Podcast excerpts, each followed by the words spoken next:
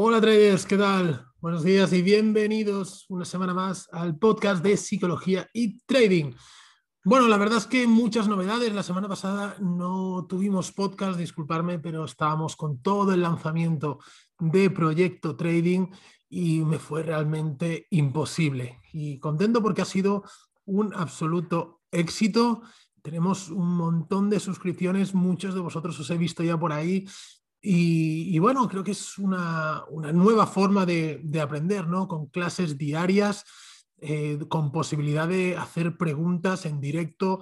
Las podéis ver grabadas, sabéis los que no podáis estar en directo.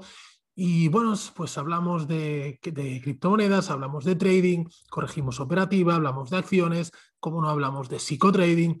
Vamos poniendo deberes de una semana a otra, eh, como el plan de trading que, que tenéis que hacer todos y que luego corregiremos. Bueno, en definitiva, una forma nueva de aprender trading y eh, que bueno, que, estamos en ello, estamos lanzando, primera semana un éxito y vamos a por más. Em, os dejo el enlace en la descripción para los que todavía no, no lo habéis visto. Recordad que tenéis siete días gratis y luego únicamente 20 euros al mes. Así que creo que, bueno, más un precio más económico, la verdad es que tampoco lo podíamos hacer. Em, y vamos a hablar de psicotrading, como es habitual en estos podcasts, y hoy vamos a hablar de un tema realmente importante, que es la dificultad que tiene no entrar al mercado. Y esto es como cuando aprendemos a montar en bici, ¿no? Lo difícil de ir en bici no es ir en marcha. Lo realmente complicado es aguantarse de pie cuando la bicicleta está parada, ¿no? Pues en trading suele pasar lo mismo. Lo realmente difícil es no entrar al mercado, estarse quieto, estarse sin hacer nada. Cuando hacemos trading, creemos que operar significa estar dentro del mercado. Comprar, vender, colocar stops, profits. Y eso está genial, debemos, debemos Debemos saber hacerlo, obviamente, pero lo que realmente es importante es saber en qué momento debes hacerlo, ¿no? Y es que conozco muchos traders que cada día toman varias operaciones, independientemente de si el mercado está en un lateral, da igual. Es decir, simplemente, bueno, voy a operar y como estoy delante de la pantalla, lo que no puedo hacer es no operar, ¿no? Y más si cuando hacemos sesiones de trading de estas que son bastante extensas en el tiempo, sabéis que recomiendo sesiones cortas de una hora y media o así, porque nuestra mente luego se satura, ¿no? Requiere un, el trading requiere un alto grado de concentración y nuestra mente no está preparada para extender un alto grado de concentración más allá de la hora y media, dos horas, hora y cuarto, depende de la persona, ¿no? Entonces, a veces ya estamos cansados y, y entramos al mercado incluso por aburrimiento, ¿no? Claro, ¿qué tipo de, ventaja estadística nos supone este tipo de operativa? Pues absolutamente ninguna. En muchos casos, eh, cuando pregunto, oye, ¿por qué has tomado esa entrada? Pues me dicen, no, es que parecía que, es que si rompía esta zona se iba a ir a las nubes. Ya, pero es que con el parecía que no vamos a ningún sitio, ¿no? Y es que esta zona todavía no está rota. Entonces, ¿por qué no esperamos a una confirmación de movimientos? Y, diseñamos unos planes de entrada en base a ellos. Y en este punto se juntan varios temas importantes, vamos a dividirlos en cuatro. En primer lugar, la necesidad de querer ganar cada día. Hasta que no aceptemos que esto es imposible, que es imposible ganar cada día, no avanzaremos. Las pérdidas son necesarias en esto del trading.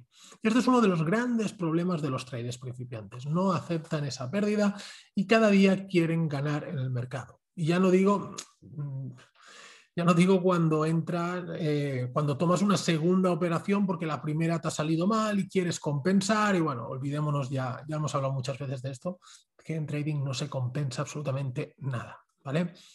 En segundo lugar, desmitificar esa creencia de que el trading es solo comprar y vender. De hecho, el 70% del tiempo, 70-80% del tiempo, el mercado se encuentra en laterales. Debemos tener paciencia para esperar ese momento exacto. Y eso no quiere decir estar todo el día pegado en el gráfico. Pues sabes que es contraproducente, pero podemos trabajar con, pues, con alarmas que nos avisen cuando el precio llega a determinados niveles clave. ve cuando te digo que hay muchos días en los que no operar es tu mejor operación. Otro punto relevante es la impaciencia y la precipitación en la toma de decisiones. Las manos fuertes conocen perfectamente nuestro pensamiento y la forma que tiene la masa en entrar al mercado. En ocasiones eh, mueven el precio rápidamente en una dirección para que entremos al mercado y no perdernos el movimiento. ¿Qué pasa? Pues que realmente ese movimiento es una manipulación y nos quedamos atrapados. ¿Cuántas veces nos, ha pasado que mm, tomamos una posición cuando la vela se está formando, hace un breve, un impulso muy rápido y nosotros tomamos la posición y nos quedamos ahí enganchados y decimos, el precio se gira y decimos, tras que he entrado el último y nos hemos quedado ahí totalmente, totalmente atrapados mirando cómo el precio se va a nuestro stop. Pues bien, em, Aquí, ¿qué recomiendo siempre? Sabéis que soy muy fan de operar a vela cerrada. Vamos a esperarnos a que cierre la vela. Si la vela cierra, evitamos un montón de manipulaciones. Y en el mercado hay mucha manipulación. Entonces, por un día que realmente el movimiento sea el, adecuado y no lo cojamos, ¿cuántos stops vamos a evitar? Y el día que el movimiento sea el adecuado, tampoco quiere decir que nos lo vayamos a perder, simplemente vamos a tener que poner un stop más grande porque el precio se ha ido un poquito de nuestra zona de entrada, pero por contra tendremos una operación mucho más segura. Y creo que eso es muy importante, el hecho de tomar unas operaciones seguras. Por último, un error muy común también es seguir el precio. Y si hacemos esto estamos realmente perdidos. Al precio no hay que seguirlo, al precio hay que esperarlo. Un día hablaremos con calma de cómo esperar al precio. Pero en este caso diría que lo ideal sería em, visualizar ese movimiento ideal antes de que ocurra, dibujarlo en el gráfico y si se produce, tomamos la posición. Y si no se produce, pues no hacemos nada. Esto nos permitirá ser proactivos en lugar de reactivos en nuestro trading. Y tomaremos solo aquellas posiciones que realmente queramos tomar y no actuaremos por impulsos. Bueno, algunos de estos cuatro puntos pueden parecer muy obvios, pero no siempre los estamos llevando a cabo, ¿no? Y creo que es importante hacer una reflexión y un análisis de cuántos stops nos han saltado por tomar operaciones en estos días laterales, en estos días de rango, que no se ajustan a nuestra estrategia. En trading, créeme que menos es más. Buscamos entradas de alta probabilidad.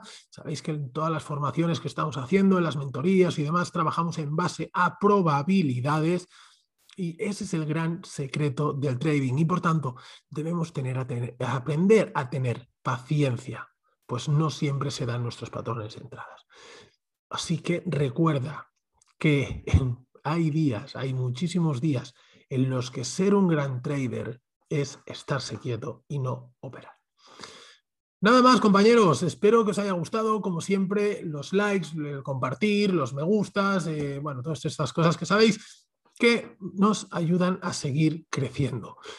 Eh, un fuerte abrazo, nos vemos en Proyecto Trading, los que estéis y los que no, pues nos vemos aquí en el podcast la semana que viene. Chao, que paséis un gran día.